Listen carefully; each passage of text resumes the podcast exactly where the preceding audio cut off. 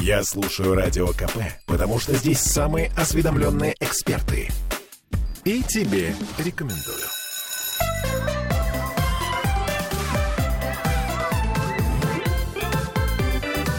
Родительский вопрос. 11.03 в Петербурге, и мы вновь возвращаемся в петербургскую студию радио «Комсомольская правда». С вами Ольга Маркина и Владимир Зиганшин, наш психолог. А, доброе утро. Доброе утро, Ольга. Я напомню, что мы в прямом эфире, что можно нас э, смотреть в трансляции ВКонтакте, а можно писать в WhatsApp, Telegram, плюс 7 931 398 92 92, если есть какие-то вопросы. А сегодня мы про травмы поговорим, про детские травмы. Нет, это не то, что упал и коленку, так сказать, отцарапал, угу. а то, э, чем манипулируют очень многие, ах, у меня детская травма. Или, например, боже мой, я поставила его в угол, и у меня будут сутки мучений от того, что у него будет детская травма, и что он никогда мне это не простит болит. Не дали конфету – травма. А, что еще там? Отказались купить, предположим, какую-то игрушку – травма. У ребенка будет травма. У него потом не сложится жизнь. Он не сможет поступить в институт, он не сможет найти работу. В конце концов, жениться не сможет нормально, если ему вот тогда мама не купила машинку. Он будет эту всю жизнь помнить. Угу. Мне кажется просто, Владимир, что у нас сейчас, как бы это сказать, немножко это понятие, оно слишком расширенно манипулятивно используется. Я бы хотел тогда уточнить, от чего лица произносятся эти все слова. Что вот не дали что-то, он не поступит, не, да, не удовлетворили что-то, он у него будет травма. Это от чего лица? Ну вот смотри, э, тут есть два аспекта. Значит, первое это э, молодые люди, которые, э, например, э, таким образом оправдывают свои неудачи. Говоря о том, что у меня была детская травма, поэтому я не могу Сделать работать, то-то, то, не, не могу построить поступить. семью, не могу... Э, ну, угу. короче говоря, вот так вот, например. И угу. родители, которые бесконечно читают э, бесконечные психологические паблики, посещают различного рода тренинги о том, как нужно воспитывать детей, читают неимоверное количество книг, и получается, что, э, понимаешь, когда ты начинаешь следовать инструкции, то такая интересная история. Ты да. понимаешь, что да. и тут, и там, и здесь везде какие-то минные ну, поля. Ну, и нарушая, как это да. сказать, нарушая границы. Э, опять-таки, вот э, детская травма и личные границы. Это такие сейчас два расхожих понятия, угу, которые... Угу. Э, как вы нарушаете мои личные границы? Угу. У меня была интересная история. Я ехала с девушкой рядом в метро как-то раз, которая читала книгу, э, главу э, «Личные границы». Угу. Потом девушка встала, опрокинула на меня кофе. И меня это очень рассмешило. Ну, это, это даже в этом нет парадокса, на мой взгляд, а вполне гармоничное сочетание э, вот того, что девушка стремится к своей истинной э, сущности. И однако пока она этого не достигла, поэтому ей сложно соблюдать личные границы, и она срывается, опрокидывая кофе на э, окружающих. Я убежден в том, что э, вот такие вещи, э, к таким вещам важно относиться очень серьезно. Когда человек говорит, у меня была детская травма, поэтому я там, не могу что-то сделать. А родитель, который мучается о том, что лишив чего-то ребенка, он нанес ему детскую травму, а, к этому тоже важно относиться всерьез, потому что, и да, и к людям, которые говорят, ты нарушаешь мои личные границы, даже если он начитался пабликов или какой-то популярной психологической литературы, к этому важно относиться всерьез, потому что человек таким образом, опираясь на формальные признаки, а, на формальные признаки, так. популярные, может быть, или не совсем понимая до конца, что же на самом деле это, он сообщает о э, своей ситуации, о своей проблеме, которая им как-то переживается, однако он ее не осознает в том виде, в котором э, она, э, в том виде, в котором на самом деле он э, страдает, а он ее осознает через вот такую формальную презентацию. То есть, э, если кто-то может сказать, мне это не нравится, давай как-то по-другому, да, а человек э, и таким образом соблюсти свои личные границы.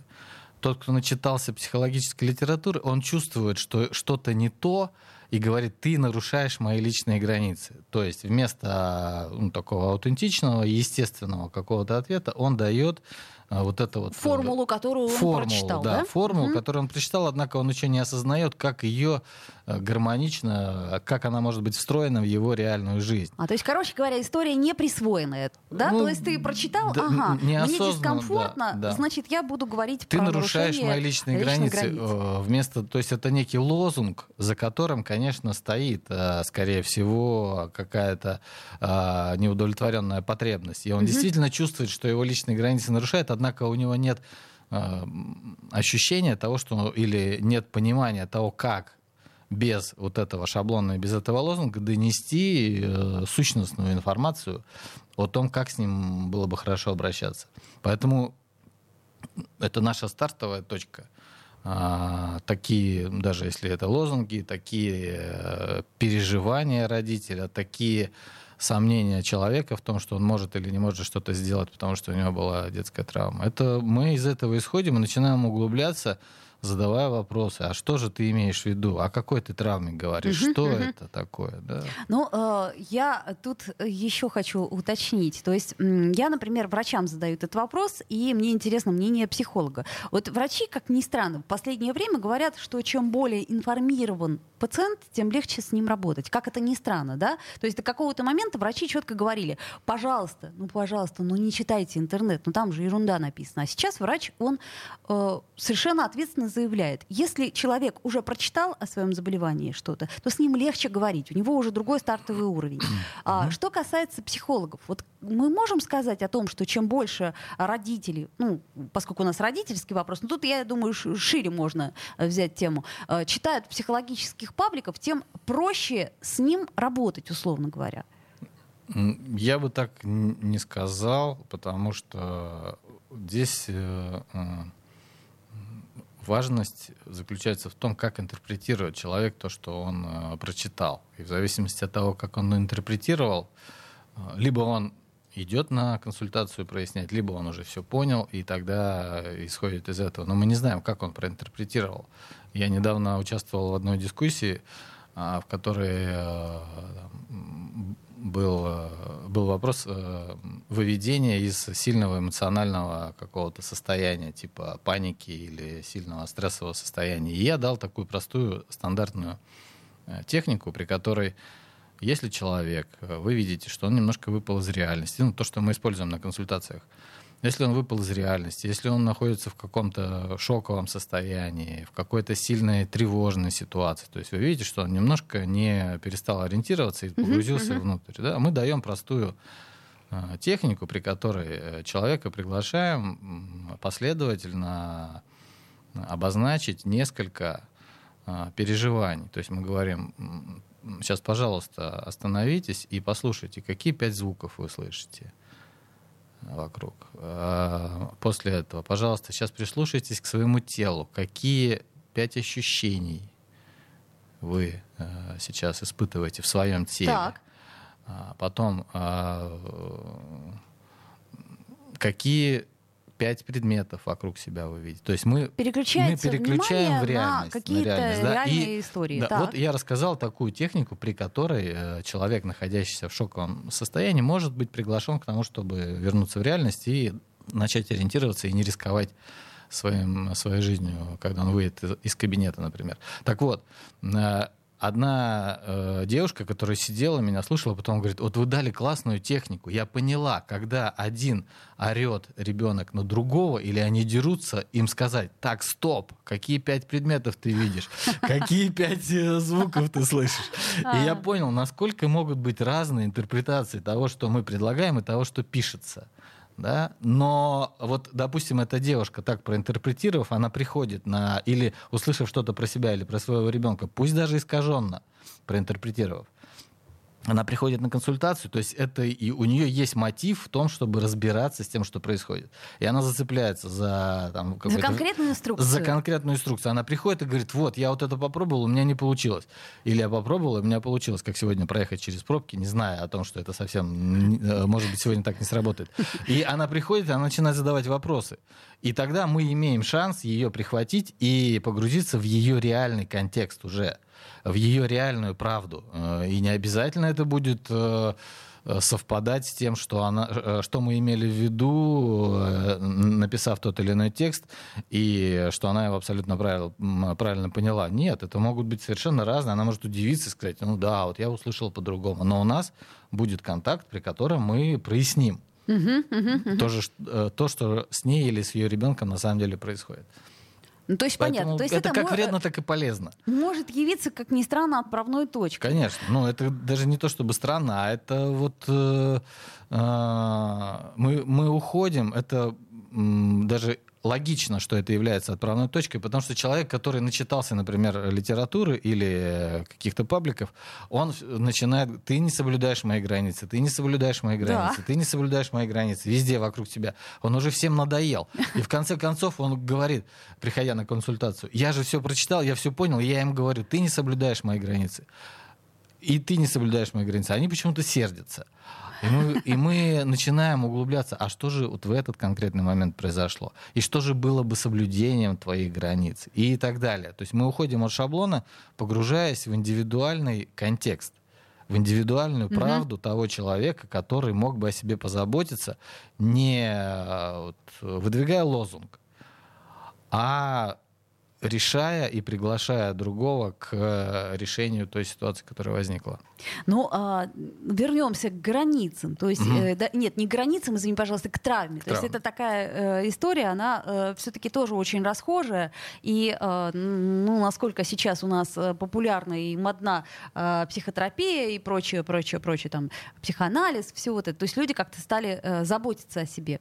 Как же все-таки не нанести ребенку детскую травму? Возможно ли это? Давайте после рекламы поговорим буквально сразу. Родительский вопрос. Я слушаю радио КП, потому что здесь самые оперативные новости. И тебе рекомендую.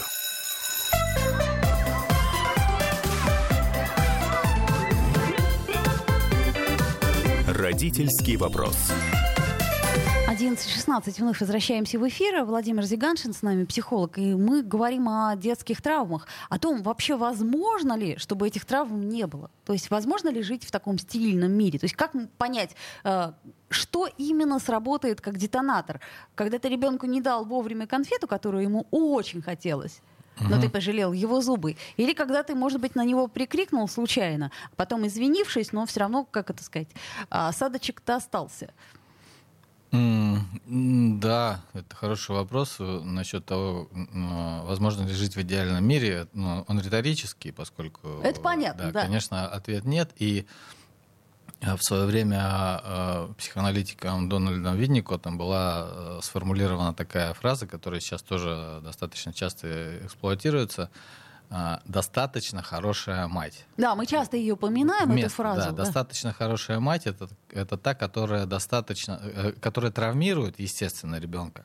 Однако делает это недостаточно фатально для того, чтобы он продолжал себя чувствовать, э, э, чувствовать заботу, внимание, поддержку и все то, благодаря чему он в дальнейшем эмоционально, психологически выживает и сохраняет а, возможность развиваться. То есть вот эта достаточная хорошесть, она, естественно, важна.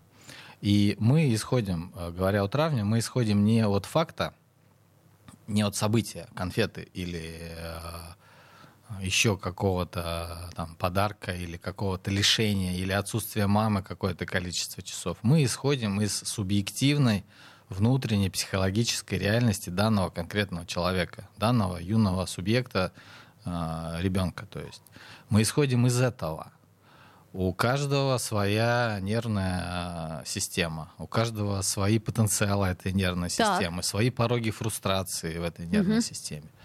Это во-первых. То есть на одного ребенка произведет это впечатление, а другой просто не заметит и пойдет дальше, и родители будут больше переживать, да, чем он. И это еще и плюс ко всему замешано и зависит от того, э, какой насколько хорошая и здоровая привязанность сформировалась у родителя с ребенком. Поэтому травмой являются не факты, скорее, а в целом фон, в целом э, климат и в целом обстановка, в которой растет и развивается ребенок, и какие отношения у него сложились с родителями.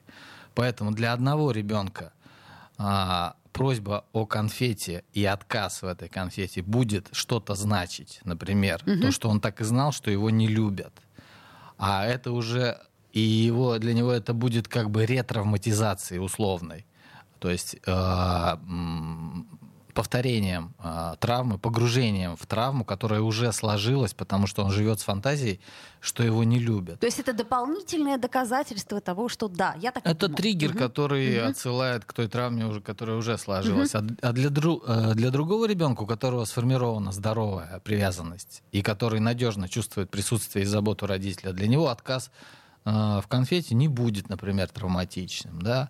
И мы вот это все наблюдаем как очень богатое сочетание и очень богатое а, богатый контекст смешения всех этих факторов и э, статуса неврологического ребенка и тех отношений, которые сформировались. У одного, для одного это будет травмой, для у одного порог чувствительности очень низкий, для другого это не будет травмой, порог чувствительности очень высокий.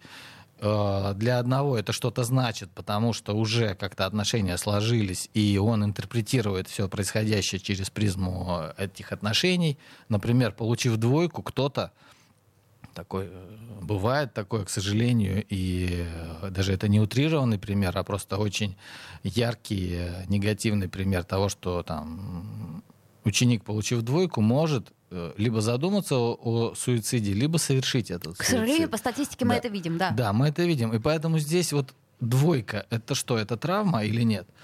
Нам важно смотреть на каждого конкретного человека. Что для него это значит? Если двойка для него значит, что он не имеет после этого права жить, то есть появляться перед своим родителем. Например, и, да. и Или для- перед учителями, и Да. перед одноклассниками и он прочее. погружается в такое стыд и, и- и в такой стыд и, и такое самоуничижение, что ему хочется просто исчезнуть. И он э, ищет способы исчезнуть. Либо сбежать из дома, либо а, да, с- э, совершить какие-то суицидальные э, поступки. То есть факт не является для нас точкой опоры в понимании, травма это или нет. То есть э, возвращаемся опять к тому же самому, что инструкции общей и даже относительно детской травмы ее не существует. Там на кого-то учительница наорет, он, ну, как это сказать, стряхнется, как мокрый щенок, пойдет дальше шалить, и ему, в общем, все равно. В лучшем случае скажет, я больше не буду, и э, продолжит заниматься тем же самым. Существует. А кто-то пойдет и с балкона Общая- сбросится. Общая инструкция э, может заключаться в том, чтобы внимательно, эмпатически, э, доверяя ребенку, откликаться на то, что с ним происходит, а, ориентируясь на его эмоциональное состояние, а не присваивая тому или иному событию а, травматичность или нетравматичность. Исходя из собственного Исходя из личного собственного опыта, да? личного, То есть да. мне, например, когда-то не купили ту самую пожарную машину, и вот я всю жизнь помню эту пожарную машину, которую мне не Мгм. купили, хотя я очень просил, да. Да. И поэтому, если я не куплю ее ребенку, о боже, у него будет точно такая же. Или наоборот, это очень хороший, э, это очень хороший заход, потому что часто случается и наоборот, когда родитель живет с тем, что ему не купили прекрасную пожарную красную машину, покупает это символически себе, а как будто бы ребенку, дарит ее в надежде получить от него эмоциональный отклик. А ему она не нужна. А ему она не нужна. Ему нужна и родитель раз- русалка. разочаровывается в ребенке, транслирует ему это разочарование, и вот вам ну, как бы поддержание травмы или э, там, создание травмы. Ребенок удивление, что на самом деле он, его не видят, его субъектность не признается. Не поинтересовались, а что же, не, не понимают, а что же ему нравится. Поэтому очень важно э, с первых мгновений жизни ребенка быть настроенным на него, быть настроенным на то, чтобы понимать, а что ему нравится, вот кто это перед нами. Чаще всего родитель знает, кто это, что ему нужно делать, каким ему нужно быть и в какую сторону развиваться. А в хорошем варианте родитель не знает. Вот, это очень Он хорошо. не знает, что ему нужно, что важно, что ему понравится, что ему не понравится, как ему э, развиваться и в какую сторону расти. А он ориентируется и, исходя из этого, из этих ориентиров, уже выстраивает пространство.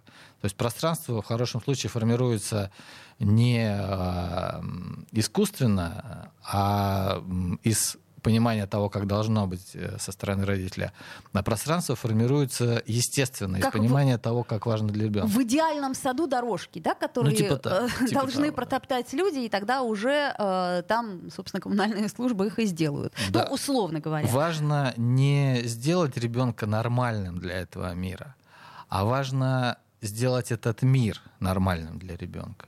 Мгм. То есть не подстраивать. Но это и- интересная история. Вот э, я напомню, э, был такой э, прекрасный человек Бенджамин Спок. Все мы помним его, да? То есть бы- в как- какой-то момент э, это просто как бестселлер читали, потому что это, пожалуй, первый э, такой э, психолог, он психолог, по-моему, да, насколько я помню, М, который посоветовал, да, э, который, как это сказать, рассказал систему. То есть он какую-то систему вывел, и поэтому и читалось это все легко. Мгм. И вот я, например, помню, что в частности, Спок писал, что ребенок сам знает, что ему нужно. И некоторые родители, они это буквально восприняли как тезис, то есть Мгм. идея ни в чем не ограничивать ребенка, позволить ему делать то, что он сочтет нужным, потому что он же сам знает, что ему нужно. Вот. А, при этом сам э, Спок, он постоянно возражал по- против такой трактовки его, Мгм. его же текста. Он даже специально дополнил книгу главой, которая посвящена дисциплине, что он не против ее как таковой. Он просто за то, чтобы это все делалось э, с, с любовью и против воспитания страха. Ну вот, мы возвращаемся как бы к первой части, когда Да. э, читатель интерпретирует, э, исходя из э, своего какого-то понимания. А при этом многие действительно использовали вот этот тезис, что ребенок знает, что ему нужно, как э, должное и как, э, так сказать, просто зеленый свет ребенку на все. Не нужно его ограничивать. Вот я просто помню, что у меня э, была такая знакомая семья, и у них было двое детей, которые, например, не ложились спать, когда, э, ну, по, по- по какому-то графику. Ну, вот когда он захочет, когда он устанет, тогда и он уснет. И получалось, что они там с- со взрослыми тусовались до полуночи, потом их утром было не разбудить и все такое прочее. Мгм. Или, предположим, на дневной сон. А зачем? Ну, ну, видите, он не хочет, он не засыпает. Или ели тогда, когда им захотелось. Открыли холодильник, там, взяли колбасу, предположим, она же легко лежит. Ну, это все. То есть, э, почему? Потому что они воспитывали по споку. Потому что ребенок сам знает, что ему нужно. Если э, моего ребенка не ограничивать, предположим, я знаю, что он будет есть только конфеты. Вот серьезно совершенно. М, Конфеты, шоколад и прочее. То есть не, он не факт. Мы это можем наблюдать только в длительном э, промежутке времени, когда Ты он... знаешь, у меня не хватит нервов наблюдать это другой в вопрос. длительном промежутке времени. Это уже другой Сколько вопрос, шоколада он успеет да. съесть за этот промежуток. Поэтому, конечно, здесь, на мой взгляд, идет речь о балансе э, сверхконтроля и попустительства. Э, Родитель, который знает, что нужно для ребенка, он будет контролировать всю его жизнь, принуждая его втискиваться в эти рамки. Родитель, который э, не уделяет достаточно внимания, он будет попустительствовать, не создавая достаточно Не э, создавая хорошие границ, границы и рамки, и, и не помогая ребенку нести ответственность за то, что с ним происходит. И то, и другое травматично. И то, и другое травматично. И сверхконтроль, и попустительство. И сверхконтроль, и заброшенность. Это одинаково травматично для ребенка, потому что и в том, и в другом он не чувствует э, признания своей собственной субъектности и достаточной заботы о себе. А давайте паузу сделаем, вернемся буквально через несколько минут. Родительский вопрос. Слухами земля полнится. А на радио КП только проверенная информация. Я слушаю «Комсомольскую правду» и тебе рекомендую.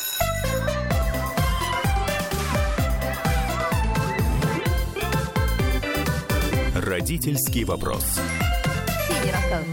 Вновь возвращаемся в эфир. э, 11.33 э, в петербургской студии. Вот, ну, московской, наверное, тоже. Э, Владимир Зиганшин с нами, психолог. И э, мы как раз во время паузы говорили о том, что почему родителям чаще всего нужны все вот эти вот истории, как какой-нибудь прекрасный научный труд, ну, а-ля э, Бенджамин Спок, а-ля еще кто-нибудь, где четко прописано по возрастам, какие кризисы, как поступать в такой ситуации, как поступать в секой ситуации. То есть, э, грубо говоря, подробная инструкция по применению. Мгм. Для того, чтобы, как вы сказали, уже закрыть этот вопрос и, наконец, заняться настоящими делами. Вот это очень хорошая история. Я просто э, часто себя на этом ловлю, что так, значит, его надо накормить, что еще надо сделать? Так, руки помыл, ага, переоденься, э, поел, ну все. Да. Это нам как раз свидетельствует о том, что часто ребенок это объект влияние, а не субъект отношений. И если нет удовольствия у родителя от общения с этим субъектом, если его часть жизни ну, как-то так, да, по э, судьбе и э, везению не сложилось э, в сторону получения удовольствия от ребенка, что ребенок это вот какая-то важная, интересная и существенная часть, которой хочется уделять внимание. А ребенок это некий объект, который нужно накормить, напоить, лицо помыть, э, усадить, и чтобы он сидел и не мешал желательно. Я же все сделала, я хорошая мать. И часто очень родители чувствуют, испытывают это чувство вины, испытывают это э, сомнение в своей хорошести, и у них очень много стыда за то, что они не хотят и не любят общаться со своими детьми. И, и парадокс заключается в том, что испытывая эти сомнения в себе, как в хорошем родителе, они очень рьяно, но они не умеют создавать эти отношения, и они очень рьяно борются за свою хорошесть через вот такие объективные факторы. У него все в порядке. То есть он чистый, он, он чистый, хорошо одет, у он него хорошо одет, зубы. Его не ругают в детском саду или не ругают в школе. Он учится у меня на пятерке. Поэтому попробуйте мне сказать, что... Я плохая мать. Э, да, что вот ребенок страдает из-за того, что я что-то ему не додаю. Это, это частая история на консультациях, когда родитель приходит с жалобами на то, что ребенок замкнут, что он протестует, что он бунтует, что у него какие-то проблемы или конфликты.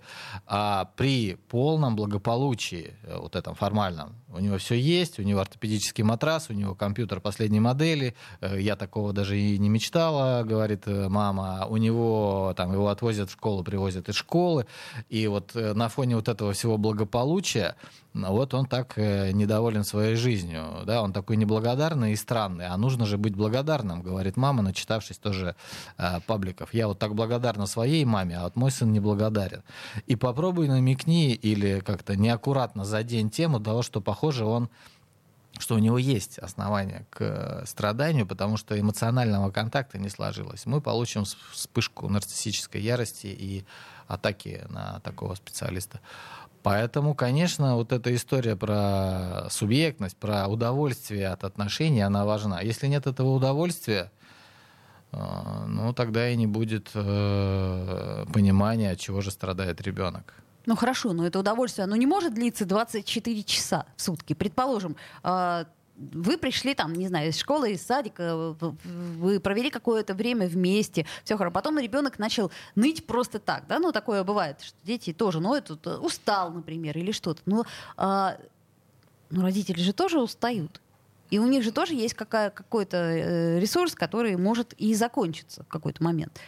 Ну, хорошо, чтобы, э, хорошо бы, чтобы он не заканчивался. Какая-то часть ресурса, она может закончиться, однако это не проблема ребенка то, что у вас заканчивается ресурс, и хорошо бы эту часть оставить при себе и разбираться с ней где-то в специально подготовленных местах или с, э, наполняться где-то через отношения с партнером или э, получение удовольствия, времени и места для того, чтобы э, делать то, что самому родителю хочется. Ну, то, то есть, короче говоря, верно перераспределять, то есть да? не перекладывать на ребенка ответственность за то, что у родителей не хватает этого ресурса. Конечно, он может э, ругаться и уже из последних сил что-то делать. Однако это не дело ребенка. То, что родитель выбился из сил, его там, э, он, у него не подписан договор, или а, его лишили премии, или ему поменяли график, или вообще что-то пошло не так, это не дело ребенка. И когда родители начинают упрекать либо вербально, либо невербально. Ты через... что, не видишь, как мать устала? Да, через свои отношения, что ты меня о, напрягаешь, что твое присутствие, твоя жизнь меня отягощает. Если мать этого не делает, то она не отыгрывает. И это не значит, что она может не чувствовать усталости, конечно. Да? То есть вот, вот разведение этих вещей, оно очень важно, на мой взгляд. То есть это тут мы возвращаемся к посланиям, да, о которых мы как-то делали программу, у нас есть угу. на эту тему под, подкаст. То есть когда мы транслируем это ребенку, то в любом случае, э, я так понимаю, что это прямая э, связь с травмами. Да, когда родитель э, из э, вот это неудовлетворенность, это отягощенность ребенком внутри эмоционально родителям ощущается в его собственной э, детской части. То есть это ребенок сам родитель в этот момент является ребенком неподдержанным, ребенком, который вынужден заниматься другим ребенком. А ребенок, который вынужден заниматься другим ребенком, он как-то не может испытывать радости, потому что у него нет, у ребенка нет ресурса для того, чтобы быть родителем. И чем больше в родителе вот этих детских, непережитых, э, собственных, неудовлетворенных потребностей и непережитых, и в том числе травм и чувств, тем сложнее э, родителю быть родителем, родителю формальному быть mm-hmm, настоящим mm-hmm. родителем для своего собственного ребенка. И поэтому ребенок реальный, капризничающий, что-то требующий, что-то желающий, он э, доставляет столько хлопот, если у самого родителя его внутренний ребенок не э, ощущается удовлетворенным если я э, достаточно связано выражаюсь. Достаточно связано. А реально есть ли люди, э, у которых, э, как это сказать, внутренний ребенок достаточно удовлетворен для того, чтобы иметь полную гармонию и прочее? Ну вот из вашей есть, практики. Есть люди, у которых внутренний ребенок достаточно удовлетворен. Есть люди, у которых, которые осознают, что это их собственный внутренний ребенок не удовлетворен и поэтому у них возникают такие чувства по отношению к собственному ребенку, угу. и они их не перекладывают. То есть не обязательно быть удовлетворенным идеально. Важно до- достаточно того, чтобы осознавать свою неудовлетворенность и разделять, что это не из-за ребенка э, страдания, не из-за реального субъекта э, юного ребенка происходят эти страдания, а из-за собственной неудовлетворенности, из-за собственных страданий самого родителя внутренних. Он орет на своего ребенка, который не э, убрал, э, не навел порядок идеально в комнате, а орет, потому что он сам не мог почувствовать себя, этот родитель, свободным в свое время, не наводя этот порядок. А не потому, что реально объективно ребенок является исчадием ада, и он не навел порядок. И поэтому он не наводит порядок. Вот когда родитель начинает разделять, осознавать себя – то это сильно помогает в том, чтобы не э, транслировать какие-то негативные э, послания своему ребенку. А, еще вопрос такой уже по, под занавес. А вот все-таки как понять, что ребенок травмирован? Я имею в виду психологическую травму. Есть какие-то способы выявления этой истории? Ну, предположим, ну, для ну, родителей не эмпатов. Ну, конечно, есть. Э, через наблюдение, через обращение к неродителям, эмпатам каким-то дополнительным фигурам, понять можно только наблюдая, не, э, не привязываясь к фактам, которые были или не были э, в судьбе ребенка, а наблюдая за тем, как он реагирует, э, как складываются отношения. Конечно, специалисту достаточно просто, наблюдая за отношениями в любом месте – за отношениями ребенка и родителя, понимать, травмирован этот ребенок или нет. Вот он капризничает, вот он то залезет на колени, то слезет, то он отвлекает маму, то что-то делает. Вот у них э, достаточно минут пяти наблюдения за отношениями ребенка и родителя, чтобы понять, он травмирован или нет, что он хочет, как складываются эти отношения. И то, что она говорит, подожди, не мешай, и он, впада... и он погружается в мрачные мысли, она просто сказала, подожди, не мешай, и продолжает э, мониторить свой телефон. Это травма или нет? Это ретравматизация. Он uh-huh, уже, uh-huh. он ее поведением подтверждает то, что у него, у них в отношениях уже сложилось. И казалось бы, я просто ему сказал, подожди, не мешай, а он замкнулся, сел и вообще набычился и перестал со мной разговаривать. Вот откуда это все берется, вот эти вот все ваши психологические травмы? мы смотрим контекст, что уже что-то случилось, uh-huh, уже uh-huh, что-то uh-huh. произошло, и мы понимаем, да, ребенок страдает. То есть получается э, по итогу, что э, какие-то страшные вещи, как то, например, я не знаю, там смерть бабушки, потеря какого-то близкого человека, э, развод родителей, они могут и не стать травмой. Абсолютно. Вот Им, я о чем говорю. Именно есть... эту идею, да, вот угу. спасибо, что вы сейчас подчеркнули это. Именно эта идея, она и заложена в том, чтобы не факт реальное событие является травмой, а то отношение, которое складывается у ребенка по поводу этого события. Если э, жизнь невозможно остановить, невозможно ее сделать без потерь. Однако, имея хорошую, здоровую привязанность, укорененность э, в этой жизни ребенок и при поддержке родителя прохождения всех этих потерь, ребенок не будет чувствовать себя травмированным. Он будет, он осознает, что он достаточно укреплен, что у него все хорошо, что он есть, что он может выражать любые чувства и мысли, и тогда э, все это будет его опытом, тем самым, о котором часто говорят, что это не травма, это опыт. Ага. То есть за опыт. Спасибо. Родительский вопрос.